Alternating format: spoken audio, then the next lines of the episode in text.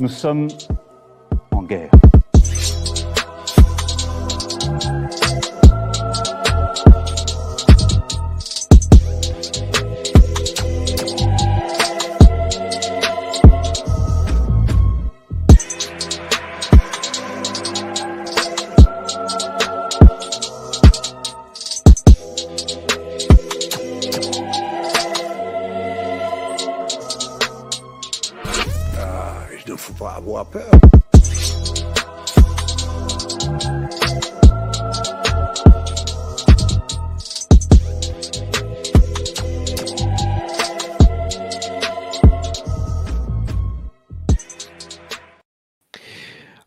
Bonjour à tous, bienvenue sur Géopolitique Profonde. Aujourd'hui, j'ai le plaisir de m'entretenir à nouveau donc avec Youssef Findi qui est venu récemment sur la chaîne. Bonjour Youssef, comment allez-vous?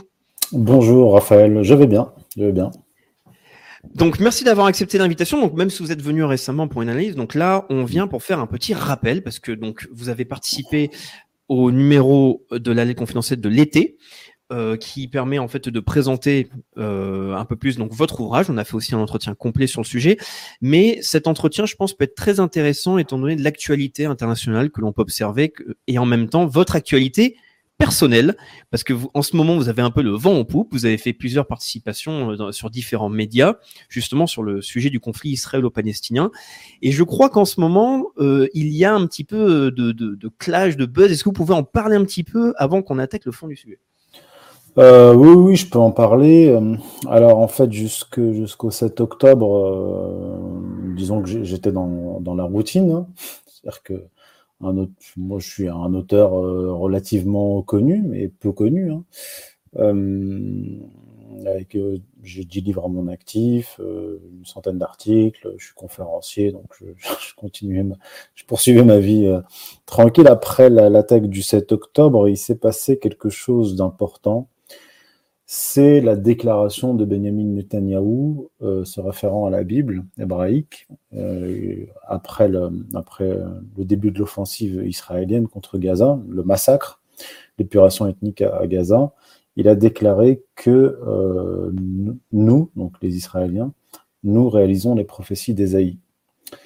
Et, euh, et, en fait, ça, a confirmé euh, mes travaux depuis des années, notamment mon premier livre paru en 2015, Occident Islam, tome 1, sur ces genèses messianiques du sionisme, euh, où euh, j'expliquais, je retraçais la genèse religieuse du, sionisme, et je, je, mettais en évidence les fondations bibliques de, de la politique de conquête du foyer national juif et d'Israël et de son objectif euh, final.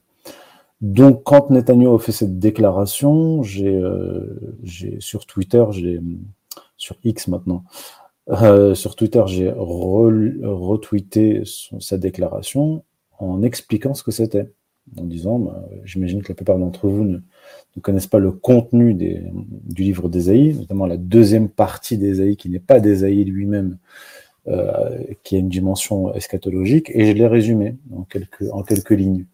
Et mon tweet a fait 1 300 000 vues en 24 heures. Après, ça a continué à, à monter. Et j'avais fait, je crois, précédemment euh, une vidéo euh, où j'expliquais que ce qui se passait à Gaza était une épuration ethnique. En fait, j'en avais parlé dans mon livre en 2015. Donc, quand ils ont commencé euh, leur pilonnage, soi-disant pour répondre à l'attaque du, du, Hamas, j'ai tout de suite compris que c'était une épuration ethnique, puisque j'avais tous les éléments factuels, officiels israéliens mmh. euh, sur ce projet d'épuration ethnique. Et quand j'ai fait cette vidéo-là, je crois quelques jours après le début de l'offensive israélienne, ça a été beaucoup repris. Beaucoup ont repris euh, la thématique de l'épuration ethnique. À ma, à ma, connaissance, personne n'en avait parlé avant, à part euh, des auteurs israéliens euh, qui avaient écrit sur l'épuration ethnique, euh, voilà, et qui, qui étaient peu connus connus que des spécialistes. Donc j'en ai parlé et ça a été repris. Ça a été repris. Euh, même jusque sur CNews, on a, on a entendu Pierre Conessa qui a parlé d'épuration ethnique, etc. etc. Et, euh, et, donc, ça a attiré les projecteurs sur, euh, sur mes travaux et, euh, et, donc sur ma personne. Euh, alors, bon, moi, je, je, je, mets toujours en avant mes travaux, mes livres, etc. Je, je, C'est pas ma personne que je veux que je veux mettre en avant. Je veux surtout pousser les gens à lire. voilà ce que j'écris. Voilà. Et, euh, et donc j'ai été, euh, j'ai reçu un certain nombre d'invitations. Euh, d'abord un débat avec sur Radio Courtoisie, une invitation de Mike Borowski, donc débat avec Bruno à, Bruno Attal, je crois, c'est Bruno son prénom. Tout à fait. franco, franco-israélien, complètement, complètement hystérique. Bref, et bon, le, débat, le, débat, disons, s'est mal passé puisque on a atteint le point Godwin euh, au bout d'une minute, donc euh, Hitler, antisémite, nazi, euh, etc. Et aussi le côté agent infiltré musulman, c'est-à-dire que votre avis ne comptait pas parce que c'était dans tous les cas la takia. Ça, c'est aussi un point intéressant à relever. Donc, donc ce, débat-là a fait beaucoup de buzz, beaucoup de buzz, et, et donc ça, les invitations se sont enchaînées. Puis je suis passé chez Eric Morio, qui connaît euh, Mike Borowski. Donc c'est suite à l'invitation de Mike Borowski que je suis passé chez Eric Morio. Puis là encore, ça a fait, euh, je sais pas, 300 000 vues en 48 heures, en 3 jours. Et donc voilà, ça a tiré. Et, juste après l'invitation d'Eric Morio, donc l'émission a été diffusée le dimanche soir, la semaine dernière. Et, euh, et, le, et le mardi matin, je reçois une invitation euh, d'André Berkoff, mais pas pour, euh, pour euh, débattre, en fait, mais pour parler de mon dernier livre, La guerre des États-Unis contre l'Europe, qui n'a aucun rapport avec la, avec la Palestine. Donc là, ensuite, on a suivi des échanges, sont suivis des échanges sur, sur Twitter et j'ai dû expliquer, en fait, expliquer ma, position. C'est-à-dire que, contrairement à certains auteurs ou autres, mon objectif n'a jamais été de passer chez Berkoff pour parler de mes livres. Euh, quand j'ai eu quelques altercations sur Twitter en 2022 avec, euh, avec André Berkoff, euh, je, ne lui demandais pas de m'inviter pour parler de mes livres ou pour promouvoir mes, livres. D'ailleurs, je n'ai jamais envoyé mes livres à André Berkoff. Jamais. Voilà. Et lui m'avait dit, nous allons débattre. Et moi, je me fiche du, de l'endroit, que ce soit sur Sud Radio ou ailleurs. Euh, moi, ce qui m'intéresse, c'est de débattre euh, du fond, notamment du position de, Monsieur Berkoff, parce que je l'avais apostrophé, parce que tout d'un coup, euh, André Berkoff se mettait à défendre la cause des femmes iraniennes qui veulent absolument se, se dévoiler. Euh, Est-ce que c'est la préoccupation des Français? Non, c'est la préoccupation des, Israéliens qui tentent de déstabiliser euh, l'État iranien depuis, depuis longtemps. Donc, euh, je l'avais apostrophé euh, là-dessus, puis sur euh, bien d'autres choses que j'ai écrites sur lui, hein, et son, son réseau, la, les gens qui gravitent autour de lui, comme, comme Idriss Aberkan, sur, sur leur rôle, que j'appelle l'opposition autorisée ou l'opposition contrôlée. Donc, lui m'avait dit on débattra. Pourquoi, selon vous, excusez-moi de vous couper, Youssef, pourquoi, selon vous, Idriss Aberkan serait intégré dans de l'opposition contrôlée? Parce que Aberkan a quand même une célébrité de plus en plus grandissante. Et mm. il est reconnu justement pour apporter euh, des analyses plutôt objectives, en tout cas de, des analyses de fond sur différents mm. sujets géopolitiques et même un côté un peu dissident. Donc, euh, mm, vous pouvez développer un petit peu plus? Oui, ouais, bah, je vais développer, mais j'ai déjà écrit ça, par exemple, dans un article qui s'appelle Qu'est-ce que l'opposition euh, autorisée Donc, je, je, renvoie les auditeurs à cet article. Il a été publié sur Égalité et Réconciliation et j'explique tout ça. Mais pour résumer, ce que j'explique, c'est que ces gens-là, que ce soit Berkoff, Aberkan et d'autres, euh, pointe du doigt les, euh, les effets, mais jamais les causes. Par exemple, quelqu'un comme les deux, Berkoff et Aberkan, s'attaquent à Macron, par exemple, à, la Macronie, à la politique macronienne, euh, la politique covidiste, etc. Mais en même temps, en même ils font l'éloge euh, de Jacques Attali, qui se vante d'avoir inventé Emmanuel Macron. Moi, la question que je me pose, c'est pourquoi quelqu'un comme André Berkoff vocifère contre Emmanuel Macron, mais invite Jacques Attali et le qualifie de pie de la mirandole des temps modernes, etc. Alors que Jacques Attali a un rôle dans la politique française extrêmement néfaste, d'autant plus que euh, Berkoff et Aberkan se présentent, je crois, comme des souverainistes, c'est ça? Souverainistes français. Comment est-ce que vous faites pour défendre Jacques Attali, qui est le représentant du globalisme en France, tout en vous disant vous-même euh, conservateur et, euh, et souverainiste. D'ailleurs, je dis, Idriss Aberkan a défendu euh, Jacques Attali quand il est passé sur, sur Thinkerview, j'ai rapporté euh, euh, ces, ces éléments-là. Quand il est passé chez Thinkerview en 2017, il dit Ah, mais vous avez travaillé avec Jacques Attali Il dit Oui, non, non, non, oui, euh, non, mais il est gentil, c'est pas Dark Vador, contrairement à ce qu'on dit dans les banlieues. Moi, je peux vous assurer que. Euh, il nous assurait que, Jean, que Jacques Attali était un gentil. Il nous prend pour des imbéciles. Après, en cherchant un petit peu déjà à l'époque, parce que je m'étais jamais intéressé à Idriss Aberkan, parce que pour moi, c'était un, un Bogdanov 2.0, c'est un vulgarisateur, un peu comme les frères Bogdanov. C'est sympa. Mais, euh, mais, à partir du moment où il a rejoint le Front populaire de, de Michel Onfray, euh, je veux dire, il est, il est entré dans mon champ d'analyse, tout simplement. Je ne suis pas allé chercher Aberkan quand il faisait euh, de la vulgarisation euh, scientifique. Donc il est, arrivé dans mon champ de vision quand il a rejoint Michel Onfray.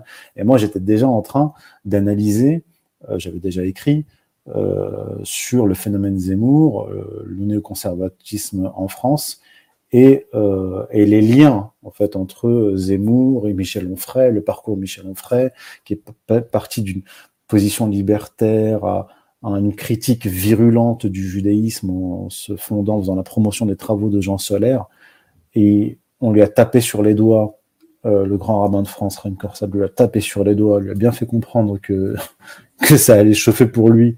Et donc, il est parti en Israël, il a fait deux conférences là-bas, il s'est prosterné là-bas, et puis il est revenu, et il a écrit un livre contre l'islam. Donc, et, et, puis il a lancé son, son machin Front Populaire, et Idriss Aberkan l'a, l'a rejoint, et donc à partir de là, j'ai, dû intégrer Idriss Aberkan dans mon analyse, comprendre ce qu'il, ce faisait là. Donc en creusant, en analysant les positions des uns et des autres, je suis tombé évidemment sur, sur André Berkoff, ami de Jacques Attali depuis 40 ans. Donc c'est, pas, j'ai pas d'animosité particulière euh, envers les uns ou les autres parce que c'est des gens que je ne connais pas personnellement.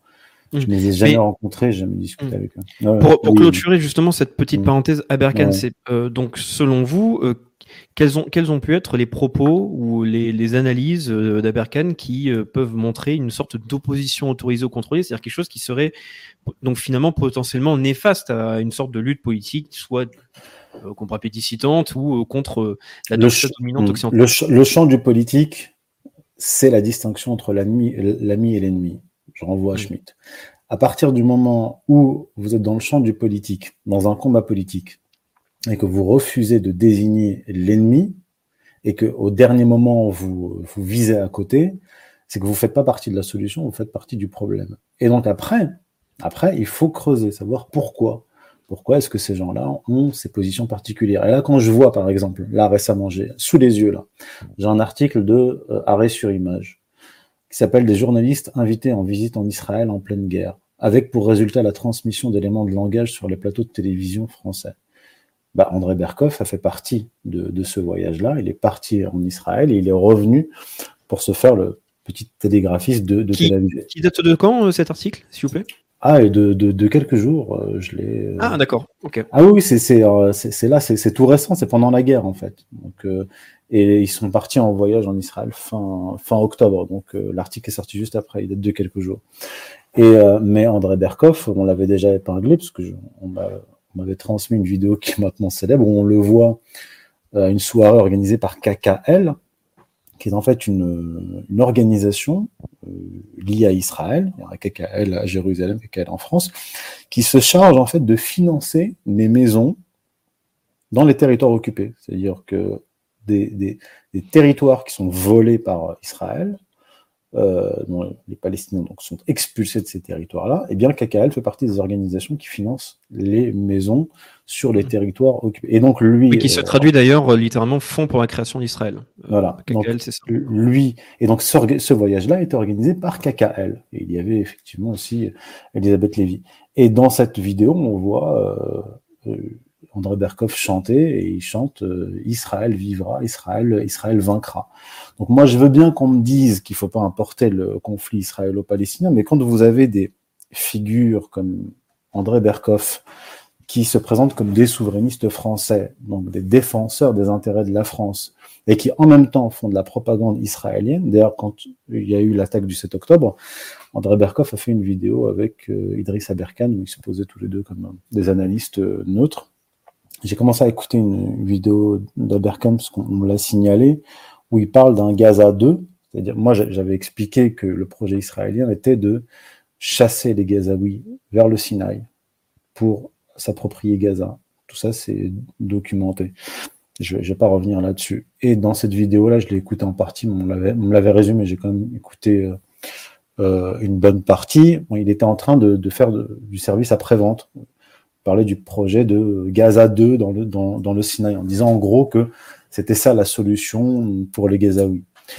Donc, euh, donc il vient derrière pour faire, pour faire du, du service, du service après-vente pour, pour les Israéliens. Et ça, ça apparaît pas. Que les gens euh, qui parlent d'un éventuel débat entre Aberkan et moi disent oh, bah, de toute façon, ils ont des positions similaires, euh, ils sont tous les deux pro-palestiniens. Et c'est ça qui est, qui est frappant, c'est-à-dire que à force d'enfumer les gens dans du, du, du, du baratin, des circonvolutions, des anecdotes, et, et jouer sur le flou, bah, les gens savent plus en fait.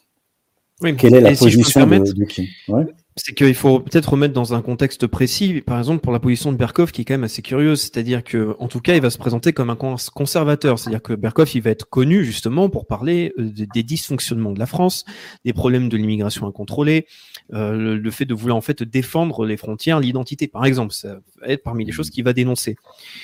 Mais en étant véritablement pro-israélien, qu'est-ce qu'on observe aujourd'hui? C'est, on en a parlé euh, il y a quelques minutes avant, mmh. off, c'est le fait que le Likoud, avec le parti opposition, a proposé une solution, c'est de permettre en fait aux Palestiniens, tout simplement en fait, de partir et de pouvoir se réfugier tout simplement et d'être accueillis en Europe. Et donc là, ça, ça crée en fait une sorte de, de, de problème, enfin de contradiction, c'est-à-dire vouloir se déclarer en, en, en, France comme voulant être quelqu'un qui veut défendre l'immigration, les frontières, enfin être contre l'immigration massive, incontrôlée, etc., et avoir un contrôle des frontières.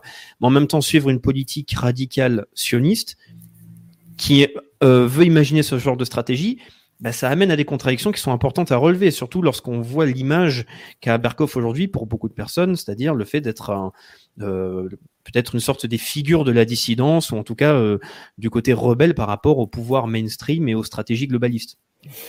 En fait, il y a une vraie contradiction dans le, dans le discours.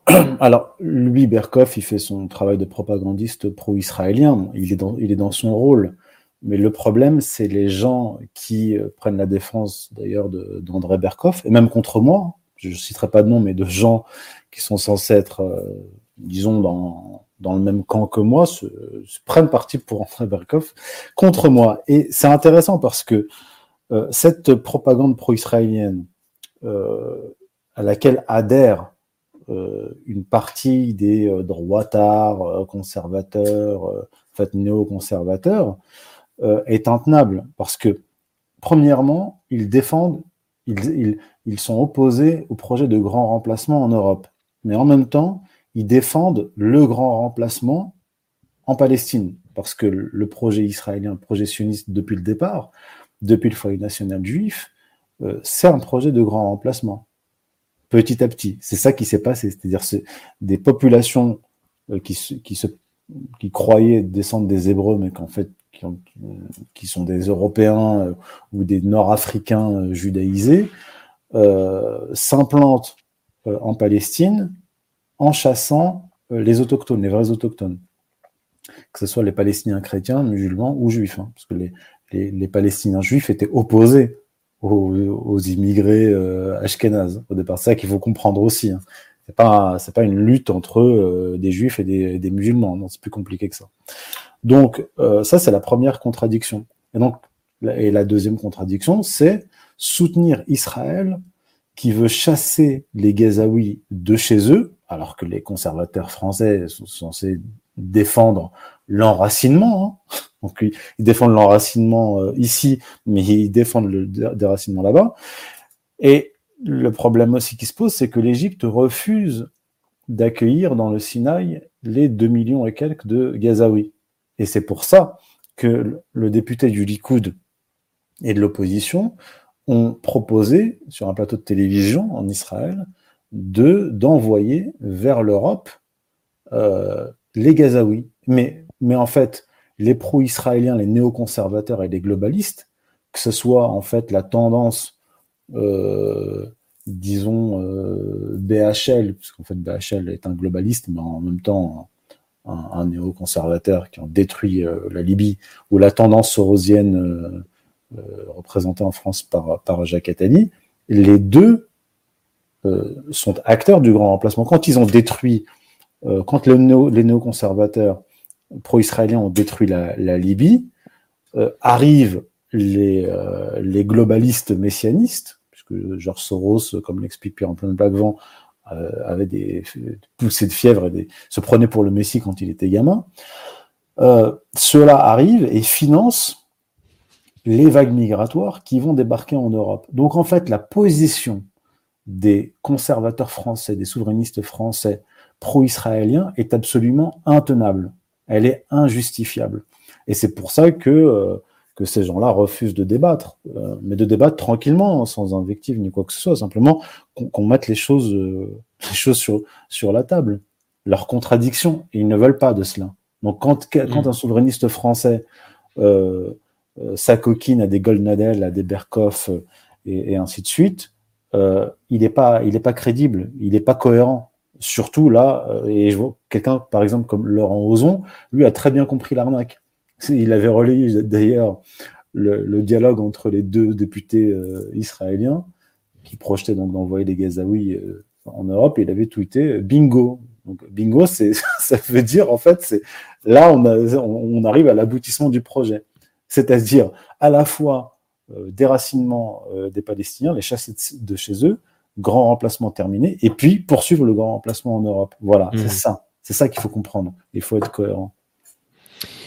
Bah, bah, parfait, donc je pense que c'était un bon, un bon rappel euh, à faire, étant donné que c'est un sujet euh, qui, à mon avis, va prendre de plus en plus d'ampleur, parce que je pense qu'on va pouvoir faire progressivement le lien avec le titre de cet entretien, hein, qui vont être donc les États-Unis, danger mortel de l'Europe, parce que ce qu'on observe, c'est que sur un, sur un plan géopolitique, on voit que donc il y a deux blocs euh, évidemment qui commencent à, à, se, à devenir de plus en plus euh, radicaux, c'est-à-dire on voit l'Occident qui se renforce et surtout avec le conflit à la base, donc russo-ukrainien, il y a une opposition entre le bloc occidental et le bloc des BRICS, mais on voit aujourd'hui, donc avec le conflit israélo-palestinien, qu'il peut y avoir des modifications avec par exemple, donc une nouvelle importante qu'il y a eu euh, cette nuit, qui est donc l'élection du nouveau président euh, argentin, euh, donc euh, Javier Mielen. J'ai peur de me tromper. Je n'ai pas suivi du tout cette actualité, hein, donc je, vous hmm. laisse développer. Hein. Donc en fait, voilà, c'est qu'il y a un nouveau président argentin qui a été élu, qui est qui est connu donc pour être libertarien, qui hmm.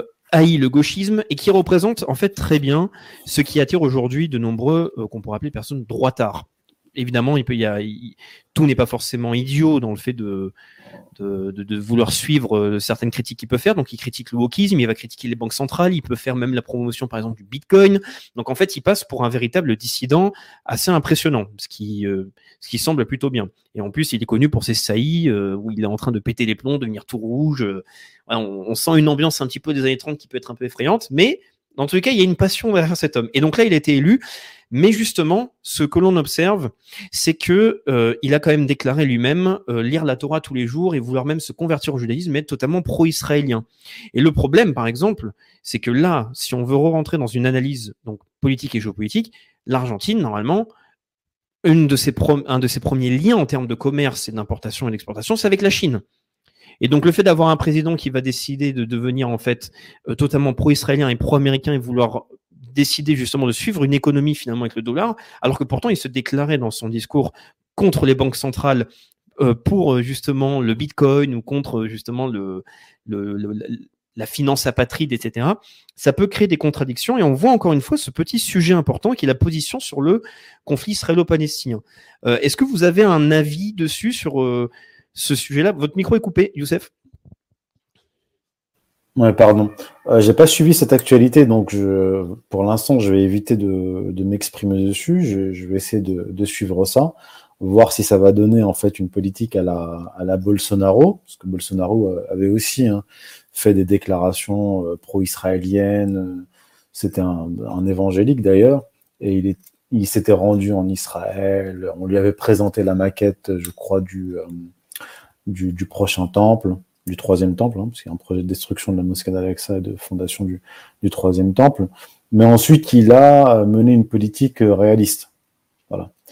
Euh, il faut pas oublier que c'est l'Amérique du Sud. Euh, donc, euh, sur le plan géopolitique, de toute façon, la géographie compte et l'éloignement de, l'Amérique euh, par rapport au, théâtre de conflits actuel et, euh, et, ce qui se passe sur le grand continent eurasiatique euh, n'a pas n'a pas de n'a pas de grand de grand intérêt de grand, de grand impact. Donc, on va voir. On va voir surtout euh, la relation euh, future entre l'Argentine et, et, les États-Unis.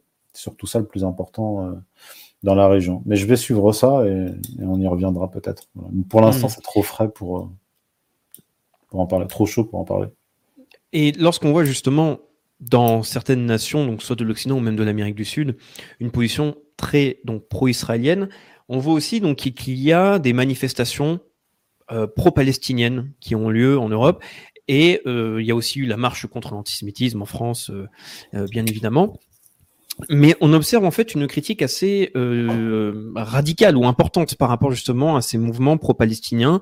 Euh, L'actualité parle même justement de, de, de, manifestants qui font du sabotage, des dégradations.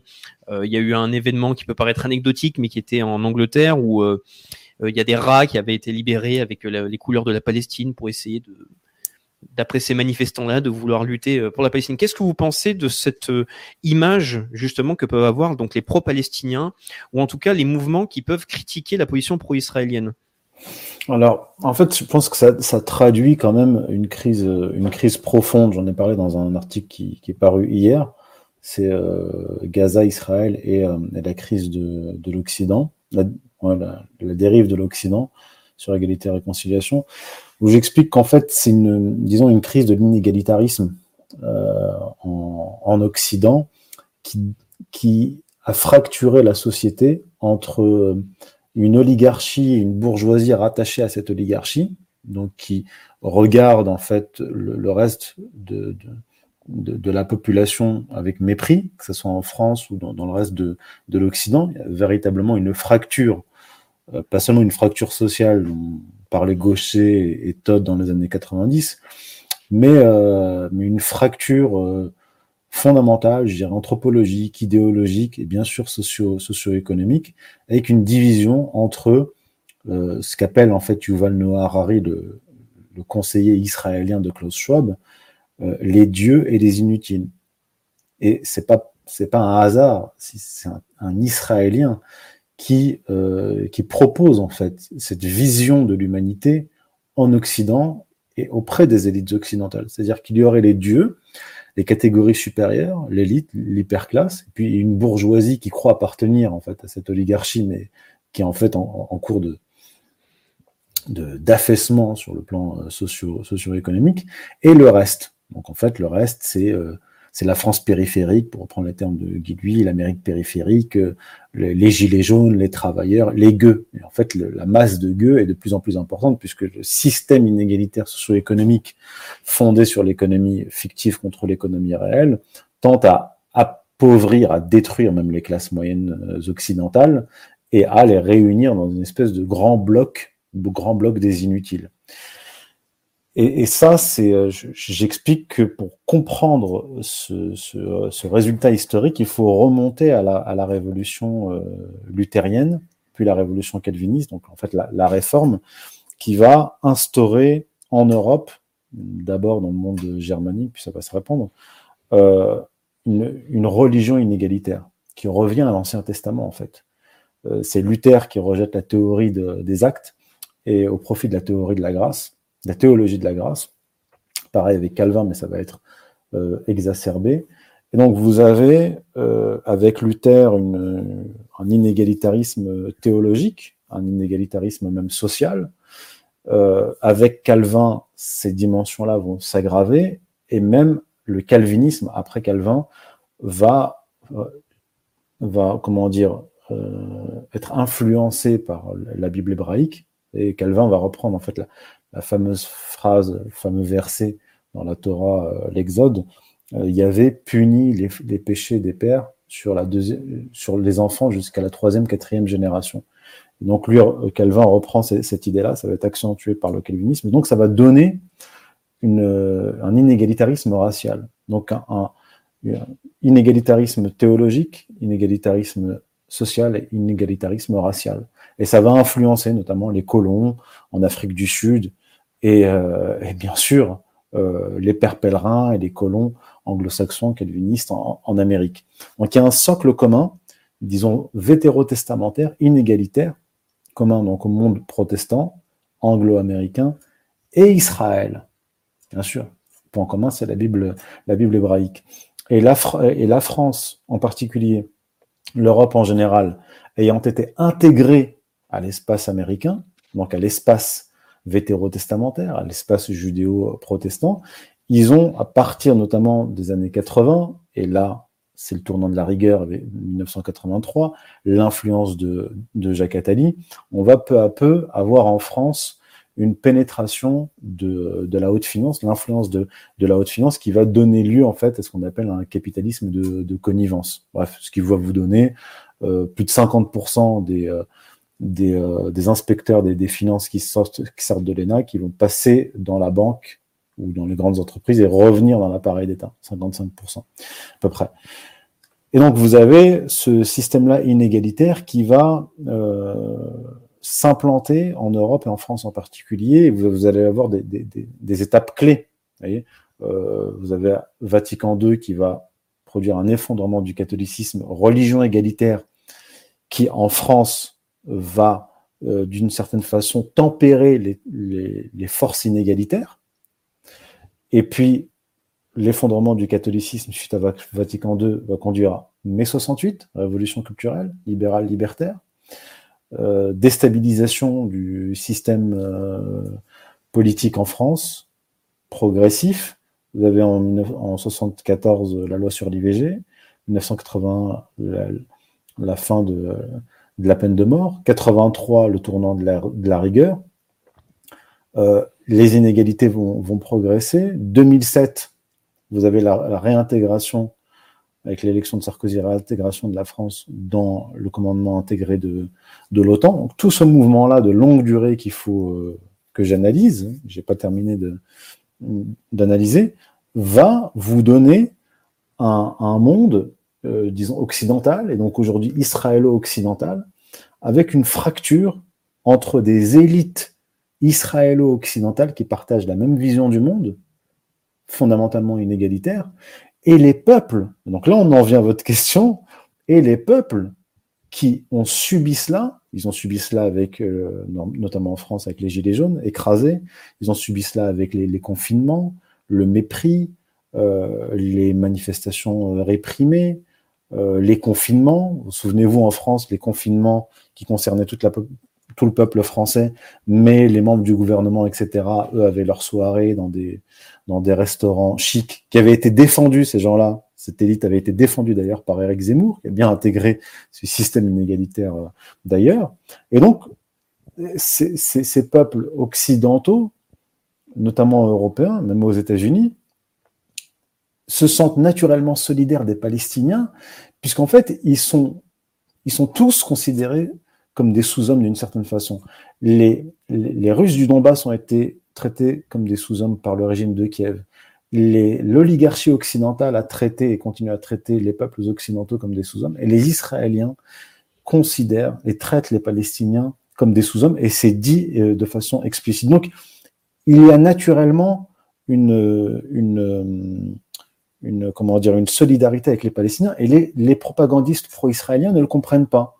Ils ne comprennent pas, ils disent, mais pourquoi en fait ils ne sont pas solidaires des Israéliens qui ont été tué euh, le 7 octobre? D'ailleurs, on pourra revenir sur le détail de, de cette tuerie, parce que la majorité des Israéliens qui ont été tués, d'après les témoignages des Israéliens civils et militaires, et d'après les médias israéliens, c'est l'armée israélienne qui les a causés. Bref, je referme la, la parenthèse. Et ils, ils comprennent pas, mais c'est normal qu'ils, c'est normal que qu'ils soient plus solidaires des, Palestiniens, puisque d'une certaine façon, en fait, ils s'identifient à eux, toute proportion gardée. Donc, il faut bien comprendre cela. C'est, vous ne pouvez pas euh, traiter en fait, dire aux Français comme le fait Macron, l'a fait Macron, je veux emmerder les Français, emmerder les non vaccinés, insulter les gens, les les commentateurs télé télé qui se sont tus sur le Donbass, qui ont insulté les Français qui voulaient pas se faire vacciner, qui ont insulté les soignants français parce que ils ne voulaient pas, certains ne voulaient pas se faire vacciner et, qui ont été suspendus. Et ces mêmes commentateurs ont pris des positions pro-israéliennes. donc, donc, il y a une cohérence globale dans ce qui se passe. Et ça, il faut bien le comprendre. Ce sont des tendances de fond et vous pourrez organiser toutes les manifestations que vous voulez, insulter, intimider, etc. Vous n'y changerez rien. Ce sont des tendances de fond. Hmm. Mais si je peux me permettre de faire, non pas l'avocat du diable, mais d'abord vous poser une question et après me faire un petit peu l'avocat du diable. Euh, selon vous, est-ce qu'il y a plus au sein de la population de personnes qui seraient sensibles du côté pro-palestinien ou plutôt du côté pro-israélien? Et si je pose cette question, c'est en utilisant justement les problèmes sociétaux que l'on peut observer, même de faits divers. Là, par exemple, on a eu un fait divers en France euh, malheureusement, euh, c'est en fait un jeune de 16 ans, si je me trompe pas, qui euh, donc s'est fait tuer avec 18 autres personnes qui ont été blessées dans un village de France. si dans le chat vous pouvez me remettre le nom, ce serait pas mal. Mais dans tous les cas, c'est une, on aurait dit vraiment une sorte de descente. Il semblerait que ces personnes soient issues de l'immigration, qui vont être considérées comme justement des. Ils sont issus de l'immigration, c'est des migrants qui viennent d'arriver. Non mais c'est que pour l'instant, ce sont les informations qui vont sortir, mais là, je vous mm. pose justement cette question. Je ne vais pas mm. donner mon avis, je vais vous dire comment l'information semble être traitée et va être reçue. Mm. C'est qu'on voit de plus en plus, évidemment, une critique de l'islam, que ce soit de l'immigration euh, massive et incontrôlée, mais aussi une présence de l'islam. On peut voir le nombre d'images critiques, justement, des mouvements pro-palestiniens en essayant de se concentrer principalement sur le fait que les pro-palestiniens sont surtout pro-musulmans et qu'on voit les pro-musulmans qui semblent haïr l'Occident, etc. Voilà. Donc, comment est-ce que vous vous interprétez euh, ces critiques-là qu'il peut y avoir? Est-ce que vous pensez qu'il y a plus de pro-palestiniens ou plus de pro-israéliens au sein de la population? Est-ce que le ras-le-bol qu'il peut y avoir euh, contre justement cette, stratégie du chaos qui peut être mise en place avec une immigration massive et aussi ben, une expansion d'un certain islam? ça c'est toujours le grand sujet. Il y a un islam qui, je pense, s'étend. Peut-être que vous pouvez donner votre avis d'ailleurs dessus. Est-ce que selon vous, il y a un islam qui s'étend? Est-ce que c'est un bon islam, un mauvais? Euh, Est-ce que vous pouvez d'abord répondre à ça? Oui, il y, a plusieurs questions. il y a plusieurs questions, donc euh, pour pas que j'oublie. Euh, la première question, c'est est-ce qu'il y a plus de pro-israéliens ou de pro-palestiniens en France? J'ai pas fait de sondage, mm. mais si on regarde les, manifestations, il y a effectivement manifestement plus de pro-palestiniens que de, que de pro-israéliens. Je pense que comme je l'ai dit précédemment, si vous cherchez des pro-israéliens, vous allez les trouver d'abord dans la, communauté euh, juive française comme, ailleurs. là, c'est plus du, du tribalisme qu'autre chose. Et vous allez les trouver chez ceux justement qui votent par exemple Macron, euh, les boomers, euh, la bourgeoisie, etc. Donc, je pense que si on fait une analyse sociologique des, manifestants, on va retrouver cela euh, un peu les, manifestations pour Charlie, mais à plus petite échelle. Vous voyez? Les manifestations. Et, ça, ça avait été fait par Emmanuel Todd dans son livre euh, Qui est Charlie? Il avait fait une étude sociologique très précise des, manifestants. Donc ça, c'est la première question. La deuxième question, c'est? C'est le, le, fait que il va y avoir euh, une critique de plus en plus centrée sur l'islam, euh, justement, et non pas forcément sur le conflit israélo-palestinien, et le fait qu'il va y avoir soit une droite, une dissidence, ou même euh, justement des, des pro-sionistes, qui vont se concentrer en disant que ça permet de montrer un choc de civilisation important, parce que les pro-palestiniens seraient justement, pour beaucoup d'entre eux, pro-musulmans et que ça pourrait être problématique. Alors en fait, il faut, vraiment, il faut vraiment distinguer deux choses. Encore une fois, je l'ai déjà dit, je ne suis pas le seul à le dire, même euh, des gens euh, comme Laurent Ozon euh, le disait, le répète, il faut distinguer immigration, population halogène, et islam et religion. Ce sont deux choses différentes parce que vous avez beaucoup de subsahariens qui arrivent notamment en Europe et en France qui ne sont pas musulmans. Et, même si l'islam disparaissait comme par magie euh, de France demain, il y aurait toujours la question de l'immigration. Donc il faut bien distinguer les deux. Euh, et maintenant, l'islam. L'islam, c'est un autre phénomène. Alors, il y a une question démographique, c'est-à-dire que si vous faites venir massivement des Maghrébins pendant euh, des décennies, comme Julien Drey l'a fait, il l'a promu pendant, pendant des années, pendant des, décennies. Ne vous étonnez pas ensuite d'avoir sur le sol français euh, une présence musulmane et donc des musulmans qui vont être naturellement pro-palestiniens. On voit aujourd'hui que euh, Julien Drey euh, est complètement hystérique et que et qu'il a l'air de s'en mordre les doigts. Bah, je suis désolé, mais euh, fallait pas les faire venir. Maintenant, maintenant ils sont là. Ça, c'est la première chose. Deuxième élément, c'est sur la, nature de l'islam. Je, l'ai déjà dit et répété, il n'y a pas un islam, je parle de la sociologie, hein, je ne parle pas de l'islam religion qui est unique, hein, il y a un seul Coran, mais sur le plan sociologique et démographique, il y a plusieurs islams originellement, bon, il y a eu l'islam maghrébin, et euh, donc il y a un islam turc, il y a une population turque relativement euh, importante. Et l'islam maghrébin, disons que euh, au Maghreb, c'est la tradition musulmane est, est euh, assez homogène. C'est le, c'est le malikisme, c'est l'école de droit et jurisprudence malikite, les, maghrébins. Mais avec la complicité des dirigeants occidentaux et français, on a laissé pénétrer sur le territoire européen et français des idéologies, euh, le wahhabisme, puis également le, frérisme, qui ne sont pas issus de l'islam traditionnel.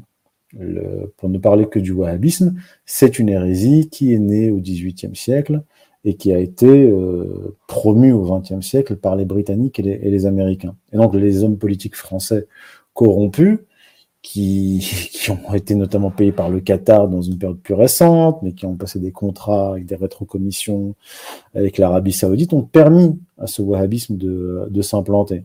Pour ensuite, quelqu'un comme Sarkozy, par exemple, euh, lui, il est au sommet de l'hypocrisie, il a fait des campagnes euh, anti, anti-islam, en tapant sur l'islam, tout en allant euh, au Qatar recevoir de l'argent. Donc en laissant le Qatar financer euh, des mosquées, puis également l'Arabie Saoudite. Donc on, se moque de le, le, problème, il est politique. Donc il faut revenir aux politiques.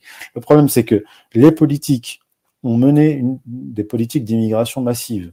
Ensuite, ils ont laissé euh, le wahhabisme et le frérisme s'implanter en France pour qu'au final, des gens comme Sarkozy puis euh, Eric Zemmour disent euh, en fait le problème, le problème c'est l'islam, c'est l'islam conquérant. Mais je suis désolé, je veux dire euh, la politique euh, de l'Union européenne et la politique euh, d'immigration et la corruption des dirigeants français qui ont laissé des pétromonarchies investir en France, ce ne sont pas les musulmans qui l'ont organisé, ce sont eux. voilà, il faut bien faire, bien faire la part des choses. Et, et, et je répète que ceux qui, qui, ont déclenché les vagues de migration massive depuis le printemps arabe, depuis la destruction de, la Libye, ce n'est pas le lobby musulman.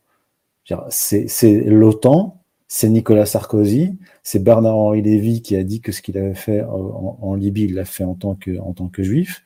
Ce sont les Américains qui ont utilisé la, France comme, euh, comme voiture bélier pour faire sauter les, euh, détruire la Libye et faire sauter euh, le verrou, comme l'avait dit Kadhafi, il avait dit aux Européens, imbéciles que vous êtes, vous êtes en train de détruire le verrou qui va faire se déferler les, vagues migratoires. Et puis les les organisations de, George Soros qui ont financé cette immigration. Donc encore une fois, euh, pour revenir au discours des Zemmour, des Berkoff, euh, etc., et, et, les autres, jamais ils ne pointent du doigt l'origine du problème, les causes.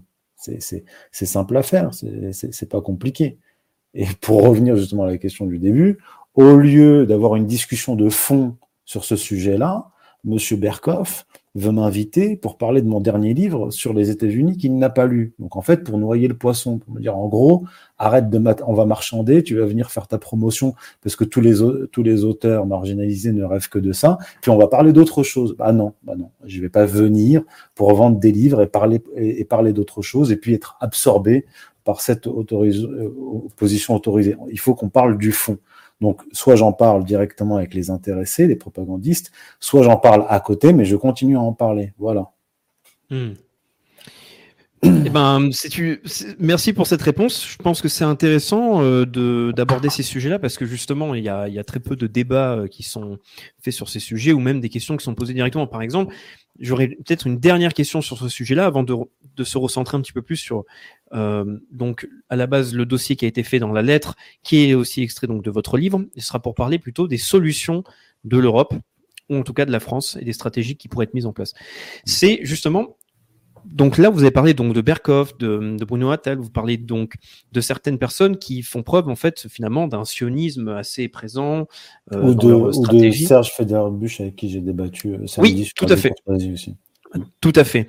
Et donc, est-ce que vous pouvez partir du principe donc que ces personnes-là peuvent faire preuve de ce qu'on appelle finalement une double allégeance, c'est-à-dire qu'ils peuvent donc s'exprimer en France, parler de la politique française, mais euh, faire des commentaires ou vouloir orienter l'opinion sur des stratégies qui pourraient être euh, pas forcément favorables uniquement à la France.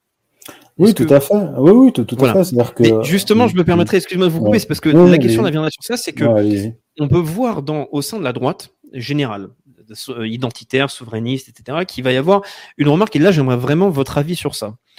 De la même manière que là vous avez répondu sur les différentes formes d'islam, c'est est-ce que justement ce c'est un argument qui est infondé? Est-ce que c'est pertinent? Comment est-ce que vous le mesureriez, vous, cet argument-là, de dire que c'est la même chose avec malheureusement l'islam? C'est-à-dire que des personnes qui pourraient être musulmanes en Europe ou en France feront preuve, font preuve aussi justement d'une double allégeance parce qu'elles seront avant tout fondamentalement musulmanes et ne peuvent pas être patriotes, nationalistes ou même euh, faire partie de la civilisation dite européenne ou en tout cas euh, helléno-chrétienne. Qu'est-ce que vous répondriez à ça? Parce que ça, je pense que c'est une question importante à poser. Ouais. Parce Ah, que... Ça, c'est ouais, important. Alors, ce qu'on remarque, par exemple, dans, les, euh, dans la population euh, de base, hein, par exemple, que ce soit, euh, moi, je suis, moi, je suis marocain, je suis né au Maroc, je suis arrivé en France, etc.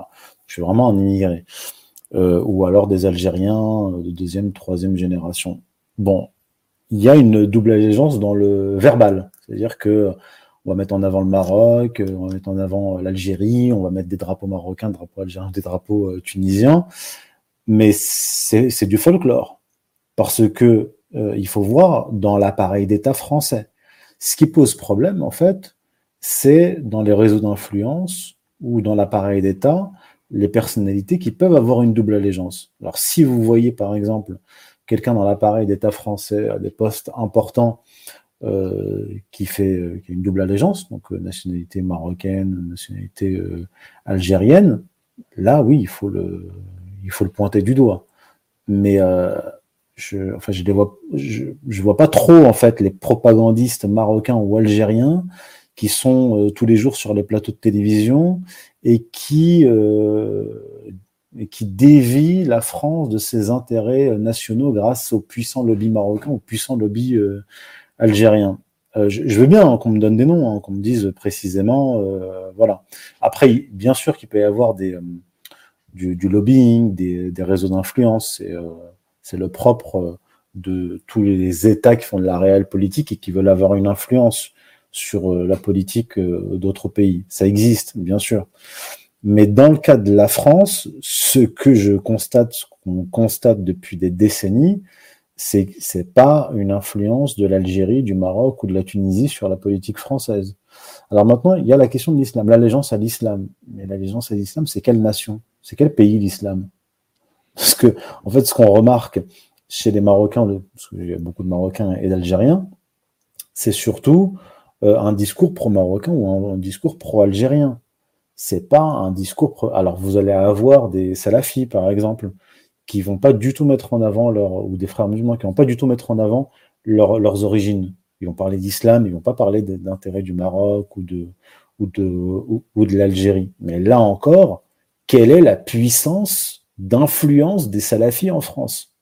Si Mais ce n'est dans les quartiers euh, des, euh, des ouvrir des, euh, des, des, des, des- des boucheries halal et euh, Donc là, là, ce que je vous dis là, évidemment, c'est simplement pour vous poser une question. Ce sera pas Mm. forcément mon avis personnel. C'est que non, non, mais je, je veux bien des exemples en fait, des exemples. Mmh, bien sûr. C'est que moi, là, ce que j'observe, c'est que euh, ce qui est en train de se cristalliser avec le conflit israélo-palestinien, justement, c'est qu'on on peut voir donc des identitaires nationalistes qui vont euh, donc cibler euh, évidemment donc l'islam, l'invasion migratoire massive, qui pour moi est un véritable argument. C'est-à-dire qu'elle rentre, ça pèse dans la balance évidemment des conflits qu'il peut y avoir euh, sur le plan sociétal, civilisationnel, etc. Évidemment. Ouais. Encore une fois, il y a un problème de hiérarchie parce qu'après ils peuvent balayer d'un revers de la main euh, d'autres logiques de réseau, etc. Mais par contre, c'est que selon eux, et là, euh, je me pose cette question, par exemple, en tant que Français, qui va penser en termes de politique française, ces personnes-là vont dire que l'islam étant, avec le Coran, l'arabe étant la langue sacrée, etc., l'islam va principalement infuser une culture donc arabo-musulmane et que la culture arabo-musulmane ne peut pas s'allier avec la civilisation occidentale et que alors qu'il va y avoir ce conflit général, la crise économique, il peut y avoir des différents lobbies qui s'affrontent pour tirer la couverture vers eux, etc. Et eh ben en fait, on va voir l'islam qui ne va pas être un allié de la justement des patriotes français, mais tout simplement des personnes qui vont pouvoir en fait profiter pour s'étendre un petit peu plus et vivre en communauté, mais tout simplement consolider leur pouvoir. Qu'est-ce que vous pouvez répondre à ça? Parce que par exemple, un des arguments qui a pu être dit, vous avez déjà répondu à ça dans un précédent entretien sur l'autre Zemmour, mais je pense que c'est important de faire ces rappels. Et si je dis ça avant de conclure, c'est que aussi dans votre livre, euh, La guerre des États-Unis contre l'Europe, je vous avais envoyé ce message en privé, euh, vous faites preuve d'une honnêteté assez importante que je trouve euh, très bien, parce qu'on vous accuse donc de faire preuve de takia, d'être un agent infiltré, mais vous vous proposez différentes solutions pour l'Europe qui montre que bon, c'est pas forcément un texte de euh, musulman euh, euh, caché que vous faites. Mais en tout cas, c'est le, fait que les musulmans, par exemple, n'étaient pas présents au sein des Gilets jaunes et que les personnes issues des banlieues n'étaient pas présentes et que la majorité des personnes qu'on pouvait voir lors de ce conflit, qui normalement devait être un conflit, enfin, une problématique hmm. donc socio-économique, il y hmm. avait majoritairement, c'est ce que ces personnes-là vont dire, Mm. Euh, c'est ce qu'elles disent, mais, mais ça, c'est mm. des blancs et des Français blancs.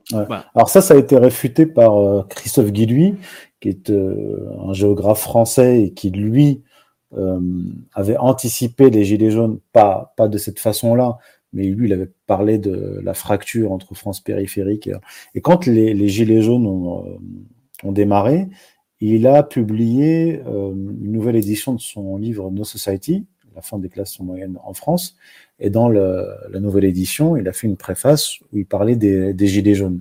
Et ce qui mettait en évidence, parce qu'en fait, des gilets jaunes, moi, j'en ai connu beaucoup, euh, ce qui mettait en évidence, c'est que vous aviez des gens issus de l'immigration parmi les, gilets jaunes. Simplement, simplement, les identitaires français, et là, je, je comprends leur raisonnement, c'est qu'ils se disaient, il n'y a pas de mecs de banlieue, il n'y a pas de gens issus de l'immigration, parce qu'en fait, eux, ils identifient les gens issus de l'immigration quand ils se baladent en manifestation avec des drapeaux marocains, algériens et tunisiens. C'est ça, en fait. C'est vraiment le cliché.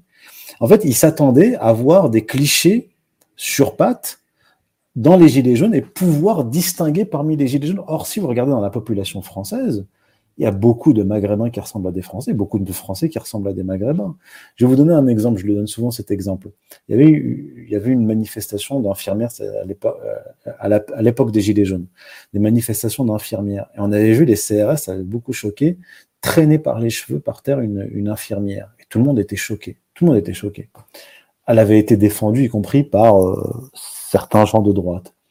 Puis et puis, on a découvert le prénom de cette euh, infirmière qu'on prenait pour une Française de souche. En fait, elle avait un prénom maghrébin. C'était une maghrébine. Et donc là, le discours s'est renversé. On a vu dans les grandes gueules avec euh, Nadel, les commentateurs qui disaient, euh, je ne sais plus comment elle s'appelait, on va dire Fatima, puis ils disaient non, non, mais en fait, il n'y a pas de violence policière, c'est Fatima, l'infirmière Fatima, qui lançait des pierres contre les CRS, etc. Donc en fait, si, si les Maghrébins sont euh, dans les manifestations, ben, en fait, il faut qu'ils se baladent avec des drapeaux, mais s'ils sont présents avec des drapeaux, on va dire de toute façon, c'est du, du communautarisme. Mais simplement, il y avait a beaucoup de. Je parle par exemple des Gilets jaunes constituants que j'ai pas mal côtoyés et qui je suis toujours en, contact. Dans le groupe des euh, Gilets jaunes constituants, vous avez une part assez importante de gens issus, issus de l'immigration, des Maghrébins d'origine, ou même des musulmans, euh, des musulmans convertis. Et euh, j'ai fait pas mal de manifestations de, conférences, j'ai bougé en France, j'ai rencontré des, des groupes Gilets jaunes, vous en avez, mais simplement, simplement, ils se baladent pas en disant, euh, parce qu'en fait, ils attendent quoi, les gens Que les gens crient Allahu Akbar pendant les, les, manifestations Gilets jaunes? Donc c'est c'est c'est c'est un peu cocasse, mais non non, je confirme qu'il est, pourquoi? Parce qu'en fait les et puis aussi, l'autre élément, c'est qu'ils n'ont pas vu de racailles. Les racailles, elles venaient en fait pour casser avec les antifas. Mais les racailles, sont des types qui ont entre 15 et 20 ans, des fois un peu plus de 20 ans. Sont des gens qui ne travaillent pas, qui sont à l'école ou qui sont déscolarisés et qui vivent chez leurs parents. Ce sont pas des gens qui connaissent les problèmes que connaît, des problèmes des gilets jaunes, des gens qui travaillent. Et les, gens issus de l'immigration, qui, euh, bah, qui, sont des gens normaux, adultes, qui travaillent, ils ont les mêmes problèmes que les autres, les autres Français. Donc, ils ont manifesté en proportion avec les, autres. D'ailleurs, on avait vu beaucoup de. Souvenez-vous, au début des Gilets jaunes, il y avait des manifestations dans le cadre des Gilets jaunes, de conducteurs de taxi, etc. Souvenez-vous, euh, taxi voiture et taxi moto. La majorité, c'était des Maghrébins.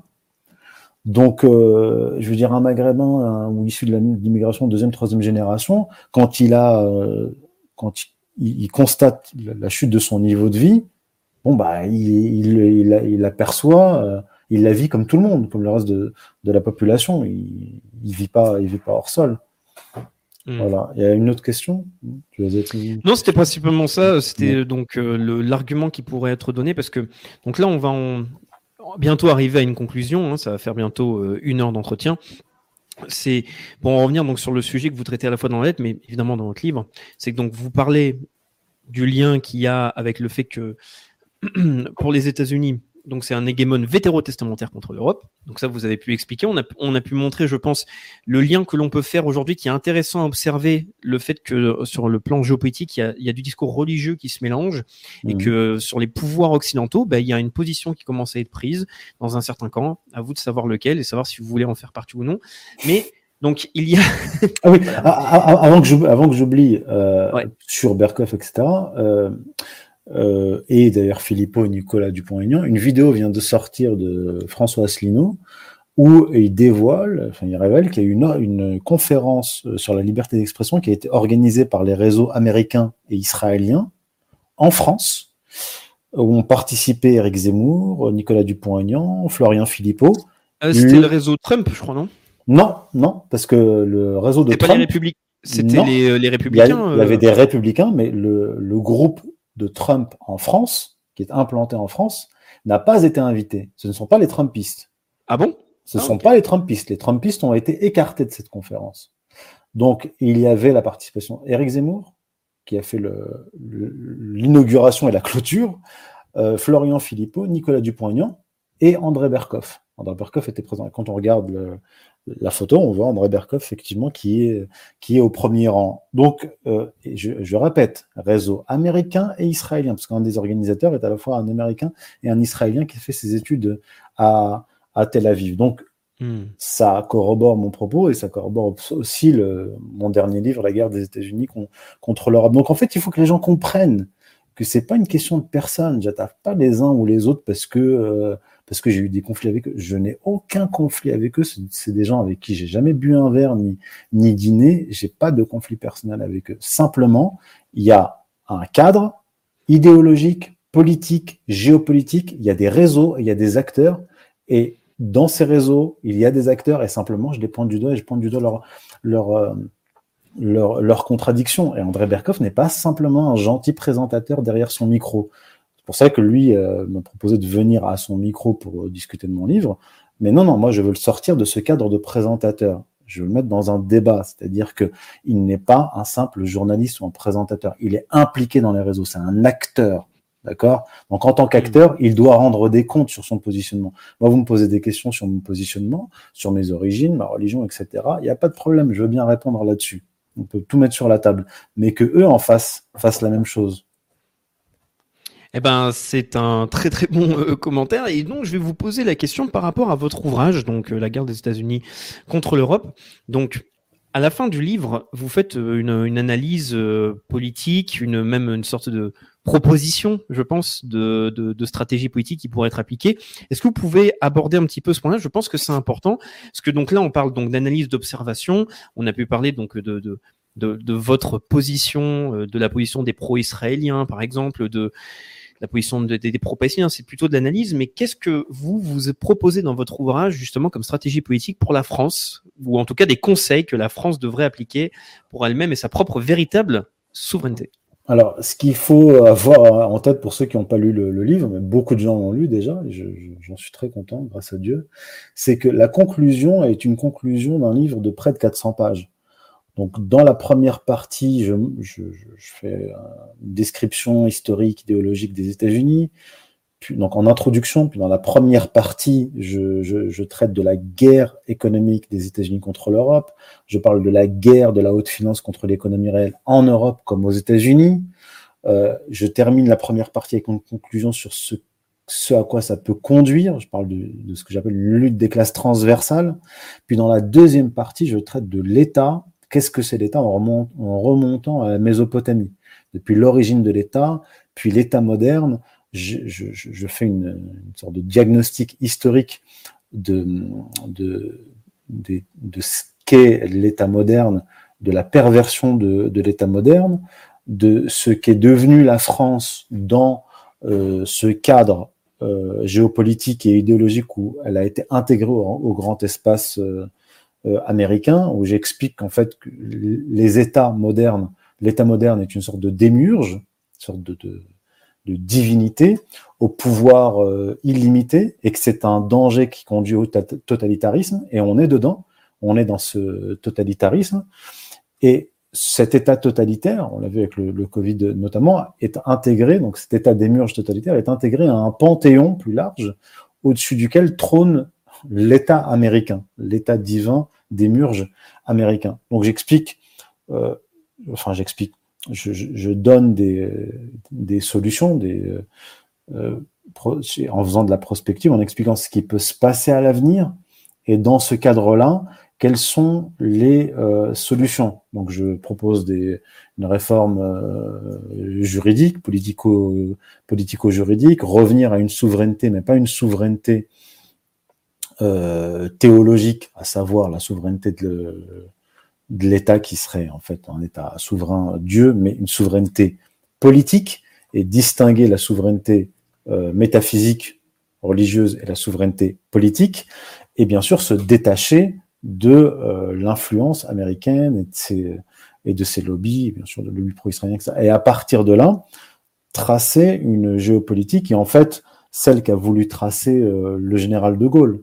C'est-à-dire que quand le général de Gaulle a doté la France de la bombe atomique, c'était pour la sanctuariser et chasser les Américains, ce qu'il a fait, et faire une grande alliance euh, continentale, eurasiatique, pour consolider la souveraineté de, de la France, c'est lui donner une sorte de rôle euh, d'équilibre. Donc je peux pas ici euh, exposer tous les détails des, solutions que je propose parce que ça implique d'avoir lu le livre et de savoir qu'est-ce que l'État moderne, qu'est-ce que la, perversion de l'État moderne, qu'est-ce que ce panthéon dont je parle, qu'est-ce que l'influence des États-Unis et comment sortir de, tout cela. Donc j'invite les gens vraiment à lire le livre pour avoir une idée précise de ce que je propose. Mmh.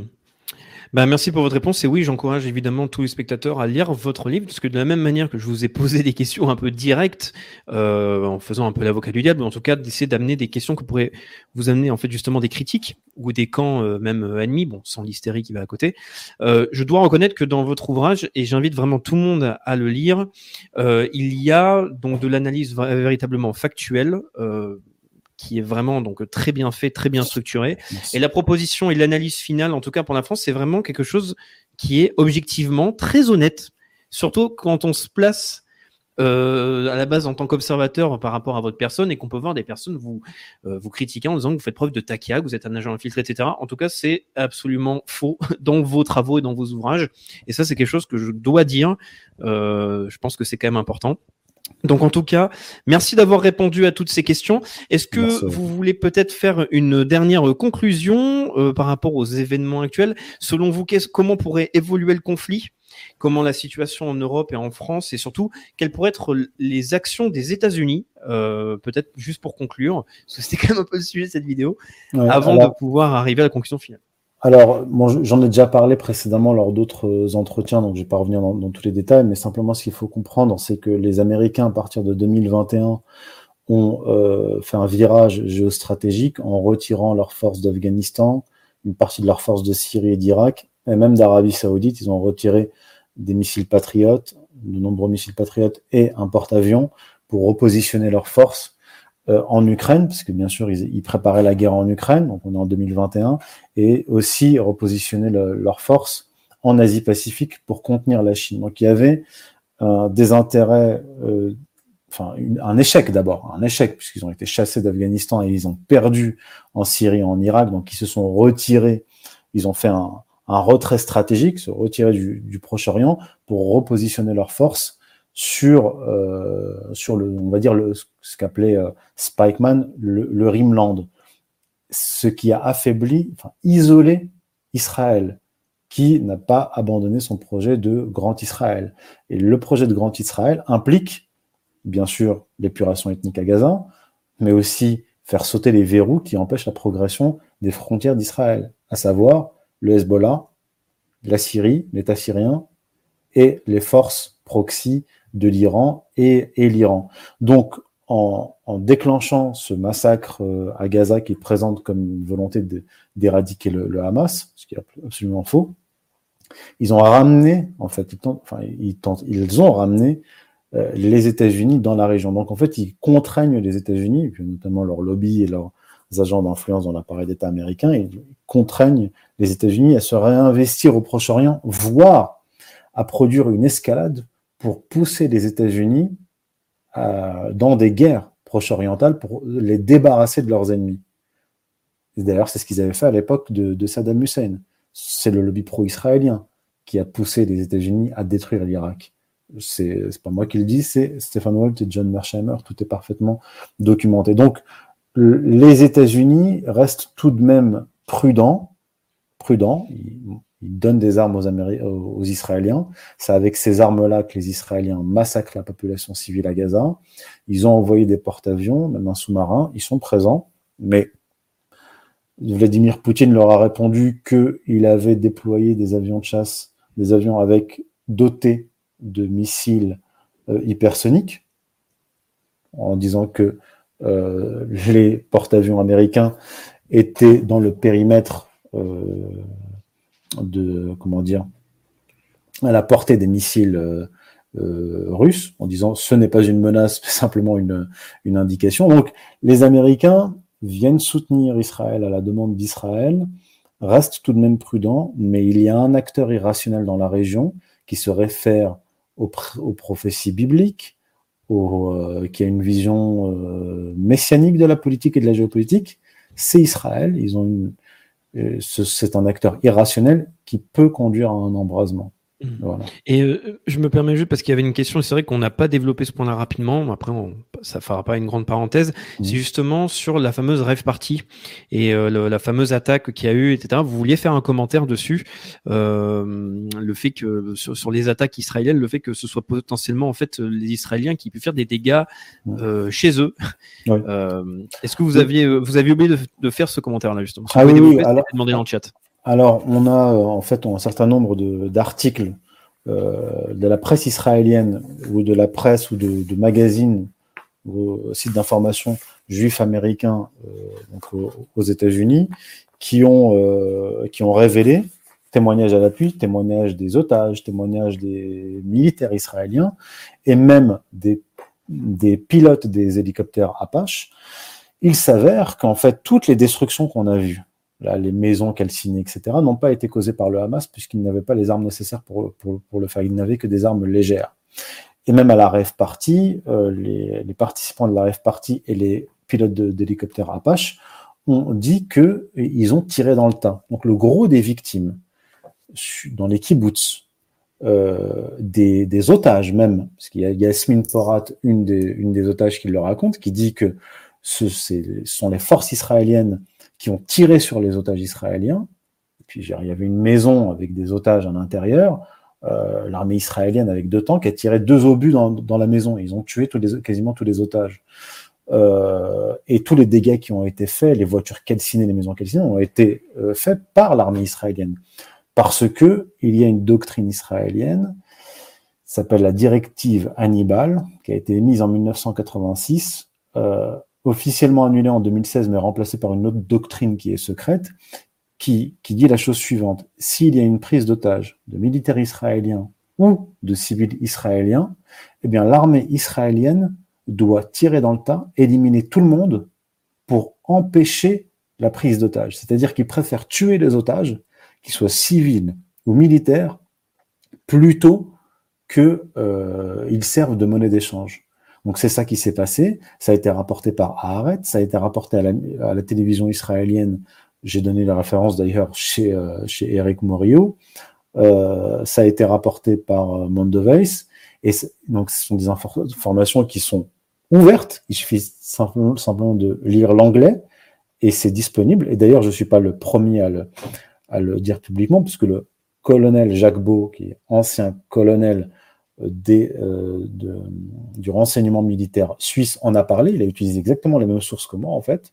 Et Michel Collomb a fait une vidéo où il utilise également les mêmes sources. Donc, en fait, en Europe, en France, on n'a pas ces informations-là. Mais en, et en fait, il faut aller les chercher en Israël, tout simplement. Il faut lire la presse israélienne. Oui, d'ailleurs, euh, Netanyahou lui-même avait déclaré et admis euh, justement ne pas avoir réussi à minimiser les, les pertes civiles euh, et que malheureusement, à cause de leur stratégie, ne recherchaient pas forcément à, le, à, à atteindre cet objectif-là et qu'ils acceptaient ce nombre de pertes de civils très important. Bien sûr. Sachant que ça, ce qui est ça leur a curieux, je servi me de prétexte. commentaire, Ce qui leur a servi voilà, parce à ce qu'ils ont fait on voit en justement chez les pro, chez les pro-israéliens en France, on voit justement l'argument comme quoi, euh, bah, en fait, le Hamas utilise les civils pour massacrer, euh, enfin justement des Israéliens, etc., ou même des Palestiniens eux-mêmes, etc. Et ils vont dire que Israël ne tue pas de civils, ou en tout cas euh, fait vraiment de son mieux, mais comme là vous venez à l'instant de le dire, c'est vrai, regardez les informations directement israéliennes ou les propos directs directement bah, des, des, politiciens ou des autorités israéliennes et ils avouent eux-mêmes en fait justement avoir des stratégies différentes. Ça veut pas forcément dire euh, que qu'ils qu'ils tirent à vue sur absolument tous les civils, mais c'est pour apporter de la, de la modération et un peu plus de, de finesse dans l'analyse. Tout à fait, il faut être factuel et les, faits sont là.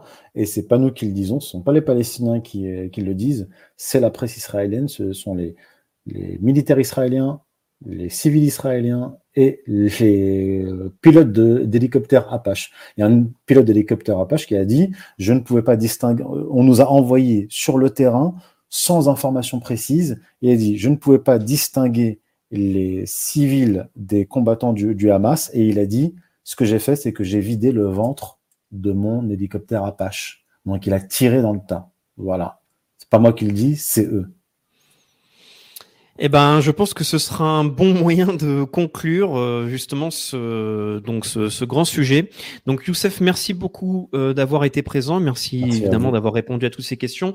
Donc je le rappelle, donc c'était le numéro de l'été de la lettre confidentielle, la lettre qui sort tous les mois. On a déjà le numéro de novembre qui est sorti, mais dans le numéro de l'été, vous avez évidemment donc un extrait euh, du, du livre de Youssef Indy qui est absolument à lire. Donc la guerre des États-Unis contre l'Europe. Vous avez tous les liens qui sont en description. Merci à tous d'avoir regardé. N'hésitez pas à mettre un pouce, à partager la vidéo, à évidemment consulter le travaux de tous nos invités. C'est quand même important. Ça aussi, c'est une forme de soutien. Il faut respecter les invités qui viennent. Et je vous dis donc à tous très bonne fin de journée. À très bientôt, Youssef. Bonne fin de journée. À la prochaine. À bientôt, merci.